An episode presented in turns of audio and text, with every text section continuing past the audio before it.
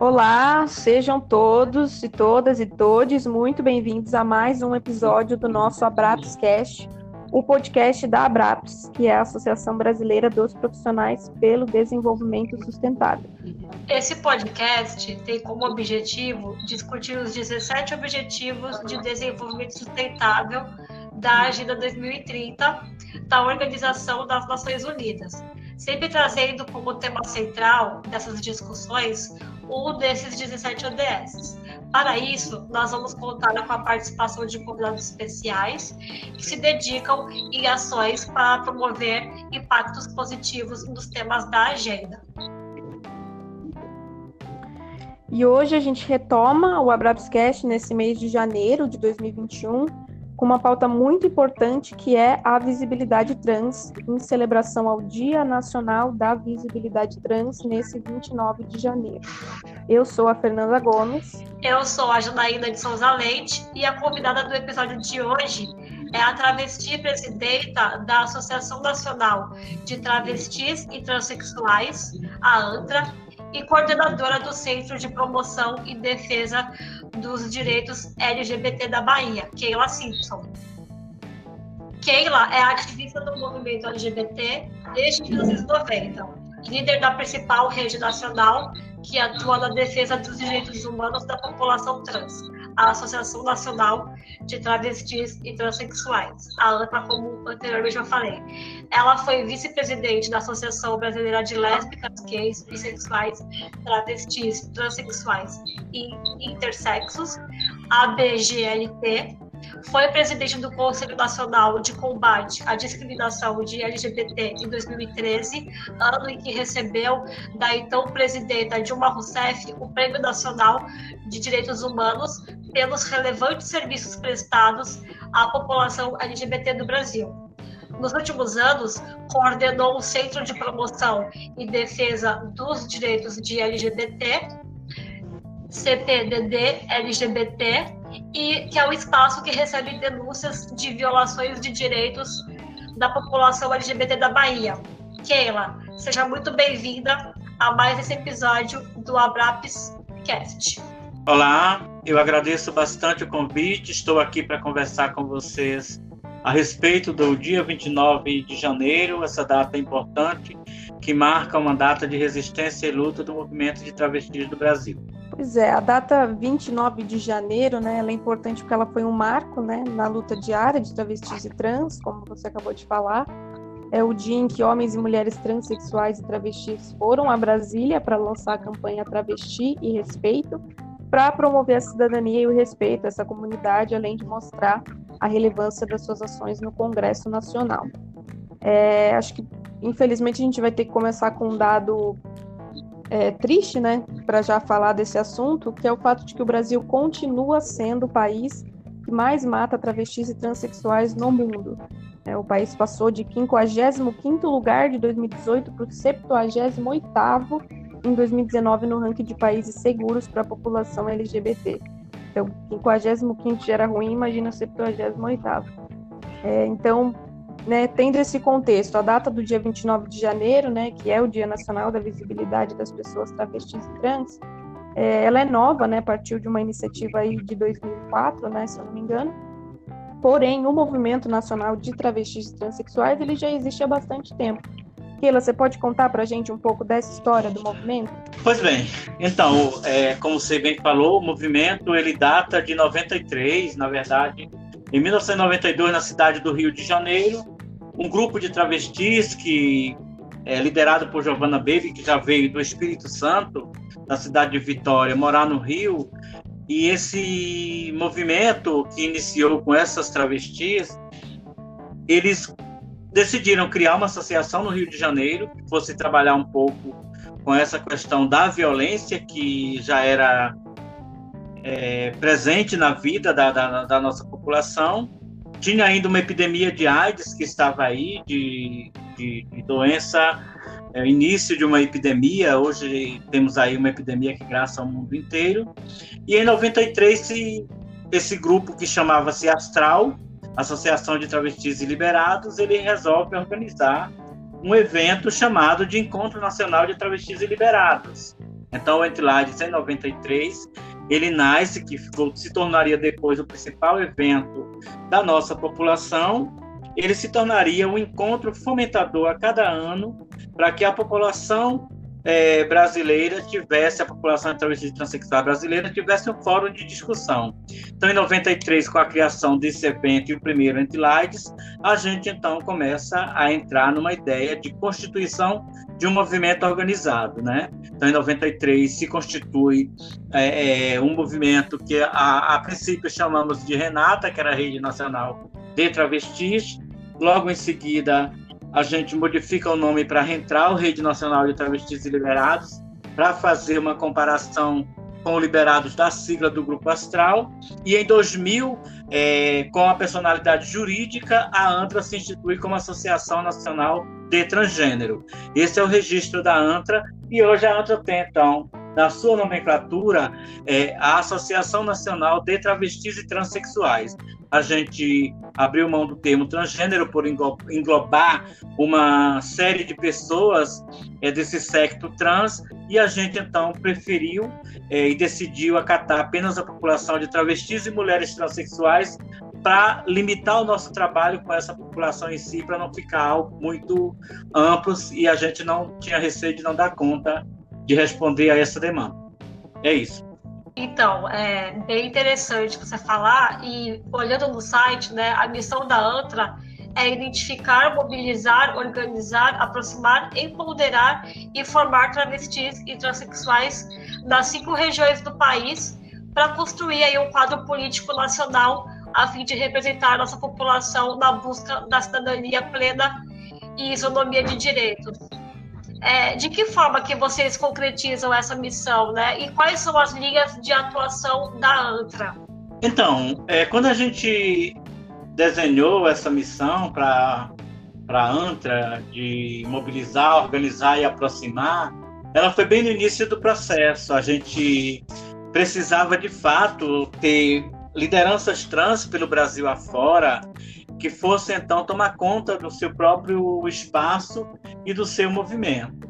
Então, quando a gente pensa numa missão, a gente pensa numa missão muito ampla. E essa missão ela vai se moldando de acordo com a, é, as conquistas que vão aparecendo.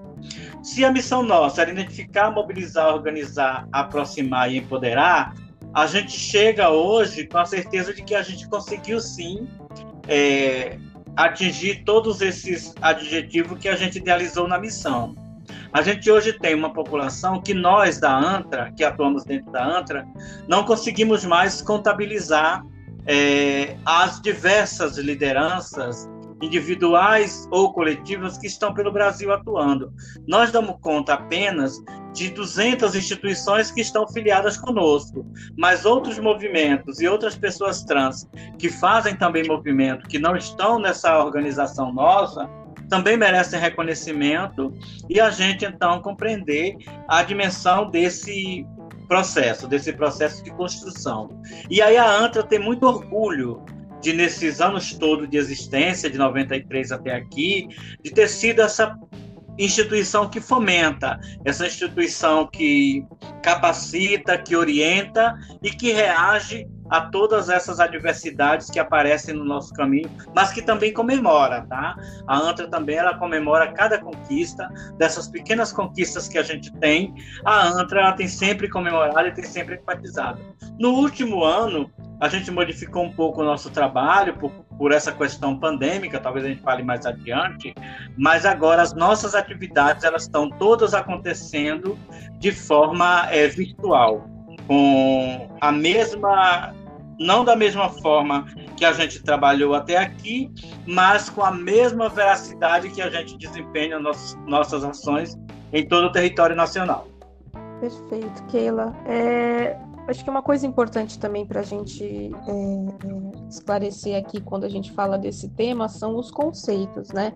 Imagino que você já deva ter feito isso várias vezes, é, mas você pode explicar para a gente os conceitos, então, de travestis e transexuais orientação sexual e identidade de gênero. Bom, então vamos lá. Nós tínhamos bem no início do movimento, isso, isso foi um debate muito sério de como é que a gente conceituava travestis e transexuais. E isso, de uma forma, foi importante, mas causou alguns prejuízos que, se não tivéssemos é, optado, talvez, por, essa, por esse conceito, talvez a gente tivesse transitado melhor. Porque travestis e transexuais não há diferença nenhuma, então não precisa conceituar.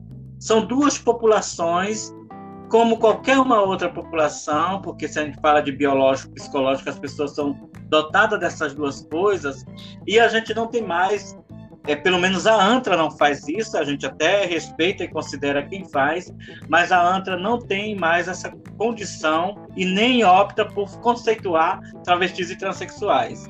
Porque parte do princípio que se você quer respeitar uma pessoa, você não vai é, precisar respeitar o conceito, você respeita a pessoa enquanto ser humano. E o que a gente reivindica é exatamente isso, que travestis e transexuais são pessoas iguais, né? E toda a complexidade que pode existir numa ou noutra pessoa é do âmbito individual de cada uma, né? Que só diz respeito a, que, a ela própria e a quem vai trabalhar ou lidar com ela no processo de ajuda, se necessário for, para seu momento em que ela precisa. Então a gente evita fazer esse conceito de que travesti é assim e transexual é assada. A gente até brinca. A diferença entre travesti e transexual é que uma termina com vestir e a outra com sexual. Mas é uma brincadeira, tá, gente? Para não falar mais é, é, nisso. A orientação sexual é a orientação do desejo sexual e afetivo que a pessoa tem ela pode ser homossexual, bissexual, pansexual, assexual, homossexual, heterossexual. Então, é a orientação do desejo, a orientação do afeto, do seu afeto e seu desejo sexual. Como é que eu descubro a minha orientação sexual? Aí a gente dá uma dica. Para que lado o teu pescoço vira? Para o lado que o seu pescoço virar, é o lado que a tua orientação, a orientação sexual está ficando. Se, ela, se você é homem e o teu pescoço vira para outro homem, a orientação é homo. Se vira para uma mulher, a orientação é hétero. Se vira para os dois, a orientação é bi. Então é mais ou menos isso. E a questão da identidade de gênero é algo que está intrinsecamente ligada à questão trans. A identidade de gênero é a forma como nós nos afirmamos no mundo enquanto pessoas de gênero feminino ou masculino, tá? Eu, por exemplo, sou uma travesti, apesar de ter todos os meus o, o meu genital masculino na minha compreensão biológica masculina, eu reivindico uma identidade feminina. Logo, a minha identidade de gênero é feminina, mesmo sendo travesti.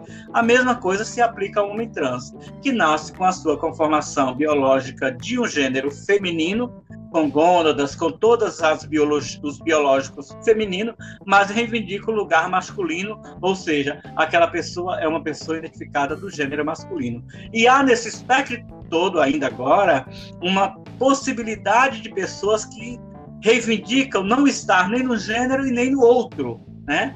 É um direito das pessoas que não estando nem no gênero nem no outro, nem no masculino nem no feminino, fica entre esse trânsito que a gente chama de pessoas que têm, que são é, pessoas de gênero não binário, são pessoas não binárias de gênero, são pessoas não binárias, e como não binário, vocês quando cumprimentaram, vocês falaram todos, então quando você fala todos, você está, de fato, chamando essa população de não binário, de pessoas não binárias, para estarem atentas ao que você vai discutir e para incluir essas pessoas. É isso. Bem interessante você falar, inclusive a, a Globo está reprisando a novela Força do Querer e esses dias passou a cena da atriz que faz a Ivana, quando ela finalmente é, entende que ela, ela, ela não é, então, do gênero feminino, ela é, ela se identifica como homem.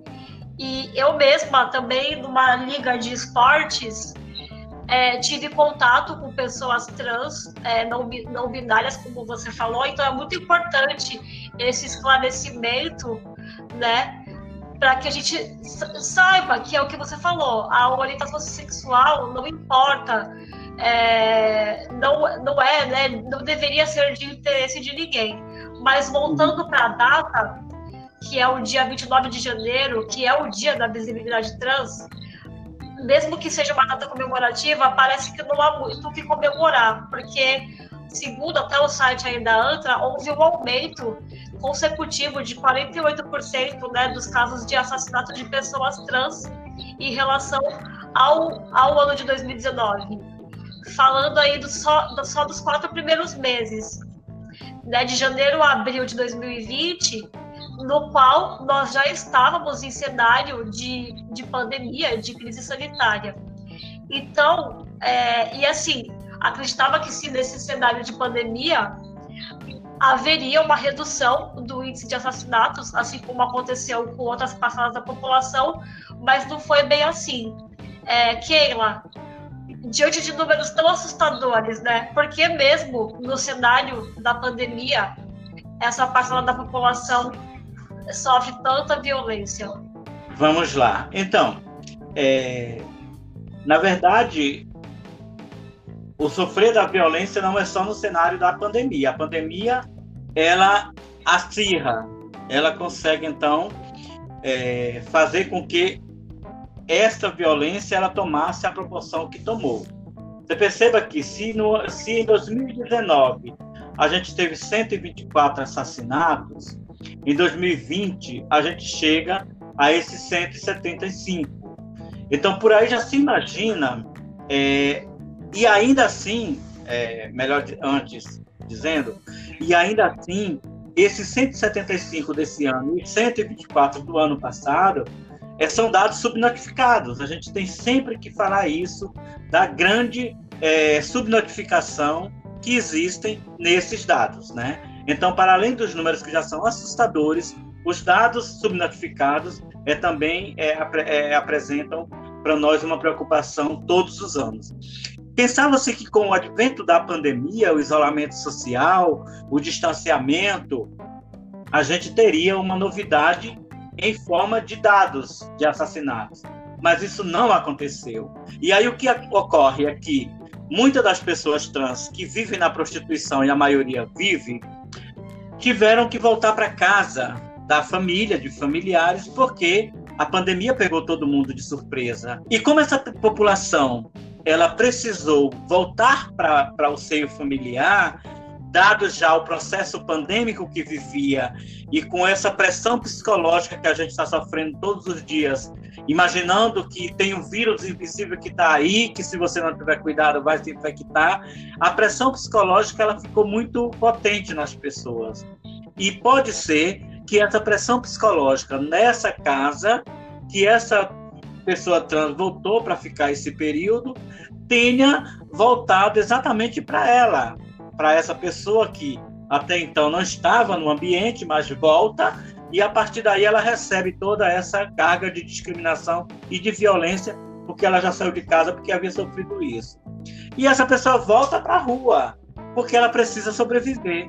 E aí a rua vai para a prostituição novamente e lá na prostituição ela vai estar além da vulnerabilidade que já vive em si por conta do trabalho, ela vai entrar nessa cadeia de infecção pelo vírus é, da Covid-19 e aí aconteceu um, um, mal pior. Então, aumentou essa violência, para nós foi reportado muito, nesse processo de retorno para as casas, que as pessoas não conseguiram se adaptar ou se readaptar nesse momento e que resolveram, então, voltar para a rua. Porque está todo mundo muito, muito é, é, com o psicológico muito abalado. Isso não significa que a gente está aqui é, achando justificativa para uma violência. Não, a gente não está achando. A gente está compreendendo que o ambiente familiar precisa ser mais trabalhado para que ainda nesse período consiga conceber e entender a população trans como uma população que requer e merece apoio. É, eu acho que o que ficou claro é que o problema não a pandemia não é o problema não é a pandemia o problema é bem lá atrás né já começa é, na, na, nessa educação que você tem em casa de como esses esses pais tratam né a pessoa transexual travesti enfim é, vamos falar um pouco de coisa boa agora né dar uma, uma mudada no clima a gente viu lá no site que a Antra tem alguns é, projetos que ela promove, né? Então são o Transações, o Transeducação e os festivais online. Você pode falar um pouquinho tá. de cada um deles? Então, é, essa, esse, quando, quando a pandemia se instala dentro da, da gente, a gente começou pensando assim, nossa, o que, que a gente vai fazer de ações e tudo. E a primeira ideia foi, o Transeducação a gente já tinha desenvolvido mesmo antes da pandemia, né? Essa ideia de fazer cursinho pré-ENEM, pré-vestibular para as pessoas trans, para que elas pudessem, então, é, concluir estudos e adentrar no ensino superior. Essa sempre foi uma preocupação nossa. Uma das bandeiras de luta nossa muito é essa, o processo da educação, da reinserção das pessoas trans na escola. E isso só é, é, aconteceu também porque a gente teve uma possibilidade e apoio de parcerias para continuar desenvolvendo esses pré-vestibulares, esses cursinhos pelo Brasil afora. E aí as universidades elas apoiaram bastante alguns desses é, cursos e a gente tem é, visto que tem sido bem significativo essa essa ação. Transações é, são artistas trans que estão durante todo o processo também, antes da pandemia e durante a pandemia, fazendo performances. Performances online e às vezes em teatro, quando podia fazer. E são ações bem importantes que também são é, relevantes nesse processo nosso de demonstrar um outro lado para a sociedade, para que a sociedade não ache que travesti é somente a prostituta da esquina, que tem que entender que a prostituta que está na esquina enquanto travesti, ela está lá em, alguma, em alguns processos porque não teve uma outra oportunidade de trabalhar, de, de, de, de, ter uma outra fonte de renda. Então, esses espetáculos que têm acontecido também pelo Brasil afora, que a ANTA promove, que as, as instituições afiliadas da ANTA promovem, também são espetáculos importantes que vêm demonstrar esse lado. E os festivais online que a gente promoveu bastante foi a ação importante que a gente teve de desenvolver para não ficar distante do nosso público, de quem acompanha o nosso trabalho no dia a dia, de quem está nas nossas redes sociais interagindo conosco. Então a gente promoveu alguns festivais muito né, é, no primeiro semestre da pandemia do ano passado, para que a gente não perdesse esse liame dessa interação com a população. No segundo semestre de 2020, a gente fica muito mais dedicada a já trabalhar com o nosso relatório, porque a gente precisa de um trabalho muito mais enfático e direto para dar conta de, de, de, produzir e lançar em janeiro. Mas, e a gente também não quis mais está é, tá fazendo festivais, porque requer toda uma produção. A gente acha que nós, é, é, e eu tenho, e essa é uma, é uma observação minha, que já chegou o momento de estar de, de tá fazendo festival, de estar tá com essas lives todos os dias, porque isso é cansativo também. É, acho que a gente já passou por esse processo. Nós vamos agora, a partir do lançamento do, do, do dossiê na sexta-feira, a gente vai programar outras ações para fazer que não tenha mais essas conotações de, de live, de festivais. Pode ser que a gente até realize um ou outro, mas que não seja mais uma constante. Que a gente ache outras ações é, é, artísticas, culturais, para desenvolver no processo é, desse ano que a gente vai estar ainda dentro de pandemia. É bem interessante. E, e quero deixar aqui, né, que você tem, meu, tem o meu contato, agora você conheceu a Fê, a gente quer saber mais dessas ações para ajudar na, na, divulgação aí do, desses projetos que você comentou. É, falando agora do registro civil, que já é um direito, né, as travestis, transexuais e demais pessoas transgêneras de mudar o nome e o sexo no registro civil sem, sem precisar fazer a cirurgia de redesignação sexual, que já está regulamentada né, é, pelo provimento 73 de 2018.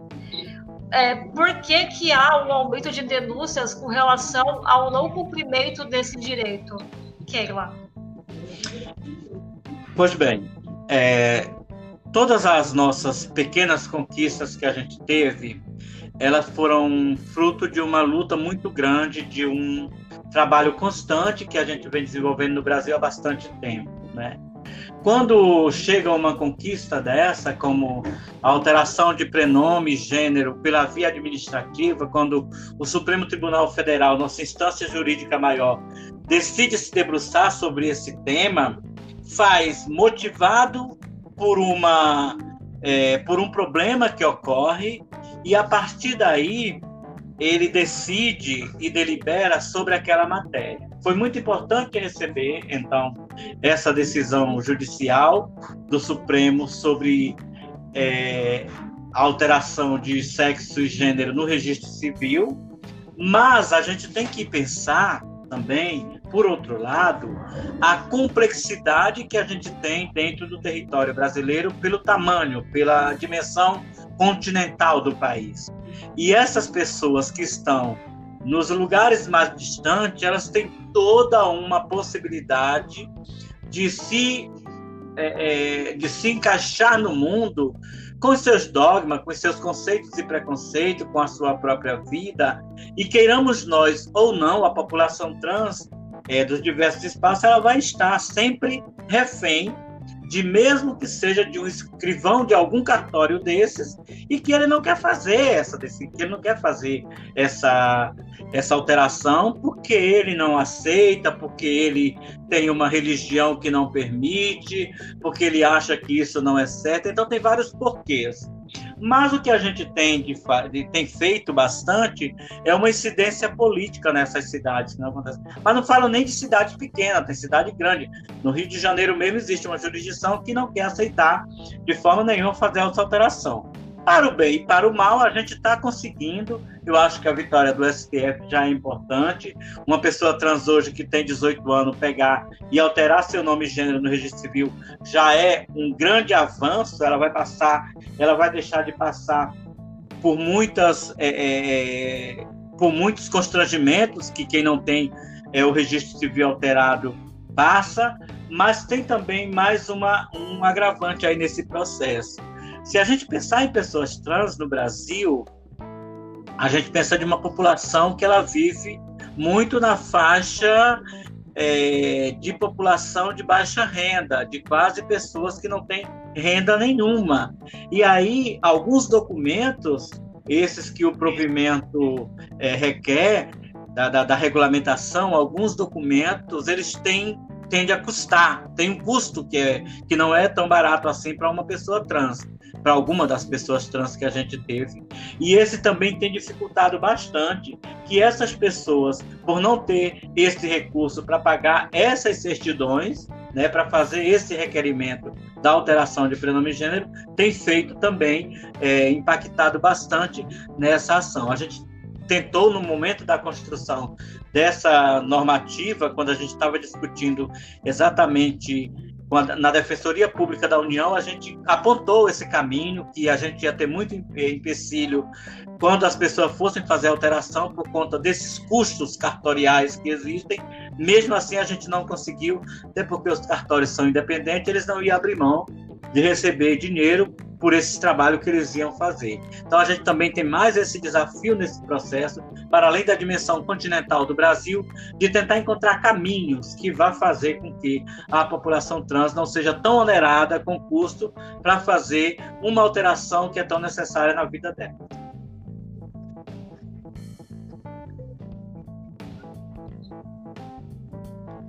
Keila, mais cedo você falou da questão das lideranças, né? Que a ANTRA fomenta a formação de lideranças nessa comunidade. E a gente viu lá no site que houve um aumento de candidaturas de pessoas trans desde as eleições de 2016. Então, em 2016 foram 80 candidaturas, 2018 53 e em 2020 um mapeamento de 294 candidaturas, que né, já é um super salto. É, qual que é a importância da participação dessas então, pessoas é, na esfera a, política? A ANTRA, quando ela começa a fazer esses estudos, ela vai justamente é, na linha de que de compreender a importância que tem dessa população, da população trans, da população trans do Brasil, adentrar os diversos espaços. E o espaço político é só mais um deles. E para nossa felicidade, cada ano que passa, aumenta é o número de pessoas que querem, que desejam se candidatar politicamente. A gente tem um desafio nesse processo aí, que é fazer uma formação política com a nossa população. Eu bato muito nessa tecla e acho que é importante essas pessoas, quando elas forem disputar esses processos políticos que elas tenham, tenham então, é, possibilidade de compreender de fato o espectro político partidário que existe nas diversas legendas para que elas possam se desempenhar melhor. Mas já acho importante também, quando a gente tem nesse leque de tantas candidaturas como tivemos agora nas eleições municipais e um número significativo de candidatas que se conseguiram se eleger a exemplo da Duda Sarabé, em Belo Horizonte, a, maior, a, vereadora mais votada, Linda Brasil, em Aracaju, também a mesma coisa, e outras tantas que foram votadas em cidade grande, como São Paulo, a Erika Hilton e a Carolina Yara, é, ambas trabalhando nesse, nessa questão é, do Legislativo Municipal. Não para por aí, eu acho, eu falei quando a gente estava é, sendo entrevistada por essas por por esse número de candidaturas que se elegeram, eu disse: olha, esse é só o caminho, esse é o início do caminho, e para a margem a gente não vai voltar mais, a gente já veio da margem, então a margem ela não cabe mais a gente. Claro que ainda temos pessoas na margem. O que nós vamos fazer é voltar para a margem para buscar essas pessoas. Mas esse é um caminho sem volta. É um caminho que é daqui para frente e cada vez mais a gente vai estar tá, é, investindo na formação política, no apoio político para essas pessoas, para que elas possam, então, ciente do papel que elas têm, fomentar outras possibilidades de ter outras candidaturas e aí a gente consiga, de fato, também permanecer e participar da política. A gente compreende o espectro machista que a política tem discriminatório, se a gente for comparar é, a, a, o número de mulheres candidatas e eleitas é bem pequeno, mas a gente está começando o um movimento e a gente não vai voltar de forma nenhuma. A gente está muito feliz com o resultado das eleições nas nossas candidaturas e é daqui para frente agora. Com certeza. É, acho que você coloca um ponto bem importante que, né, acho que também podemos nos incluir todos, né? Todos vamos é, voltar para a margem para buscar os que estiverem lá para não deixar ninguém para trás. E falando disso, né, dessas lideranças de ocupar tanta esfera é, política, como que a gente, como que as empresas, né, podem promover a visibilidade trans dentro né, das organizações? Eu acho que o primeiro passo é assim, não é que a empresa vai se tornar uma empresa que tem pessoas trans. A primeira parte, a primeira tarefa, talvez, é tirar o estigma que as pessoas trans têm de serem prostitutas. Quando se contrata uma pessoa trans, tem todo um melindre, tem todo um processo de acreditar de uma forma errônea e equivocada de que a travesti vai para aquele espaço procurar sexo e não fazer o seu trabalho. Então é preciso tirar esse estigma que está muito na cabeça da sociedade, que as travestis são seres sexuados somente. Então, eu acho que promover a visibilidade nas empresas perpassa muito por isso, por uma reeducação de empresários sobre as pessoas trans. Esse é o primeiro processo. Depois, aproximar, as empresas se aproximar de organizações para que as organizações possam trabalhar coletivamente com essas empresas e, a partir daí, naturalizar essa participação e a permanência porque isso também é uma coisa importante. Eu fiz uma consultoria para uma empresa privada, acabei agora com mais uma outra pessoa, e foi importante perceber nessa consultoria que a empresa não tinha nenhuma familiaridade com o tema da, da população trans. Mas a empresa se interessou, se interessou e quis fazer e quis um, um relatório nosso para que ela pudesse, então, a partir daí desse relatório, estudar o relatório e começar a entender e compreender o que, que essa população requer e aonde é que essa população precisa estar inserida. Então, eu acho que é preciso também isso, é preciso ver cada pessoa trans dentro da sua aptidão e contratar para as empresas para que elas possam também desenvolver o seu processo de trabalho nesses espaços. É, hoje a gente tem hoje um espectro de empresas que estão muito é, nesse processo de apoio é, às populações. O próprio o site Transemprego em São Paulo tem feito um trabalho muito importante com essas empresas, mas outras instituições também têm. Nós tivemos já uma aproximação com algumas empresas pelo Brasil que quiseram então trabalhar em parceria com a gente. Infelizmente, nós temos um processo burocrático jurídico que nós não temos como abrir a conta no nome da ANTRA agora a gente está com algumas pendências que está tentando organizar, mas a gente está, então, fazendo parceria com essas empresas, usando é, organizações da nossa base que estão afiliadas e fazendo esse processo que é tão importante de aproximar a população trans das empresas. Então, a visibilidade trans ela começa aí, é a aproximação da população trans com, com as empresas, sem essa, é, é, sem esse estigma e esse preconceito que está tão presente na cabeça das pessoas. E falando justamente nisso, né, de, de tirar essa, é, desmistificar essa questão, né? A gente tem várias cartilhas lá no site da ANTRA, né, e manuais também, sobre temas como enfrentamento à LGBTI-fobia, segurança pública, sistema prisional, é, alteração de nome e gênero, enfim, tem várias lá. E, e, é muito importante realmente que a gente saiba o que, que a gente pode fazer para ajudar, né? E se informar, isso é mais importante, se informar, querer conhecer.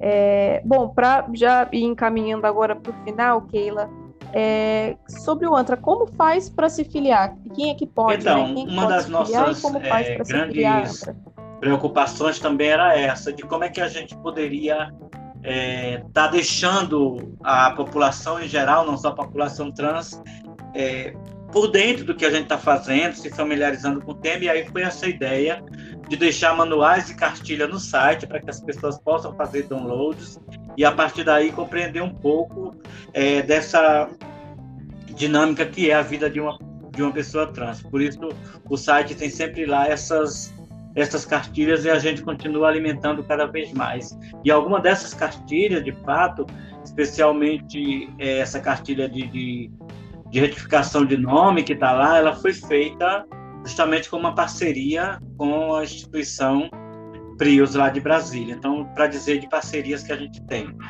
É, para a gente na, na ANTA, nós filiamos pessoa jurídica, né? Pessoa jurídica, ou seja, instituições de travestis e transexuais que querem fazer parte da nossa rede. É só entrar lá no nosso site, tem uma parte que chama-se de filiações e, as, e essas instituições que são dirigidas ou que são de pessoas trans, elas podem se filiar. E nós abrimos nesse último ano, ainda não fizemos a assembleia para pessoas físicas. A pessoa física vai entrar como colaboradora e não como associada, é, associada, tem associada instituição e tem associado colaborador. Nas nossas assembleias, só quem vota e só quem se elege são associações. As pessoas físicas que entram que são parceiros nossos, é, acompanham nossas atividades, participam delas, mas não tem direito a voto. A voz sim, a voto não. Então tá lá no site, tem um link lá, tem filiação, tem que preencher lá um questionário e é muito fácil fazer isso, tá? Então qualquer pessoa que queira acessar, ou se não, se tiver dificuldade com o site, basta mandar uma mensagem nas nossas redes sociais que vai ter alguém que vai responder e que vai orientar melhor. Perfeito. Ó, para finalizar agora, a gente sempre pergunta é, algumas referências, né, que, que, que você tenha, pode ser filme, série, um livro, sobre o tema, né? Então, eu acho que hoje essa coisa assim de, de filmes, séries, eu acho que ela tem uma, um caráter muito pessoal, que, que a gente tem hoje um leque, tem um cardápio de, de opções, né? de, de, de, coisas boas. Netflix tem muita coisa boa. Essa série Pose que está passando aí é muito, muito importante. Eu acho que quem não tiver visto, é, é, assista, que é legal. Né? Tem outros filmes bastante. Talvez seja essa até uma. uma... Vocês deixaram agora uma pergunta e eu fiquei com uma ideia já de conversar com a Bruna, nossa secretária de articulação pública, de colocar uma coluna no nosso site, então, de livros e filmes e séries que a gente recomenda para que as pessoas possam olhar. A gente ainda não tem isso, a gente fica muito pensando que isso é uma coisa muito de gosto pessoal, mas a gente vai recomendar assim a partir daqui. Eu acho que é uma, é uma tarefa que a gente vai tomar a partir de agora, né? Que aí a gente deixa lá livros que a gente sabe que são importantes.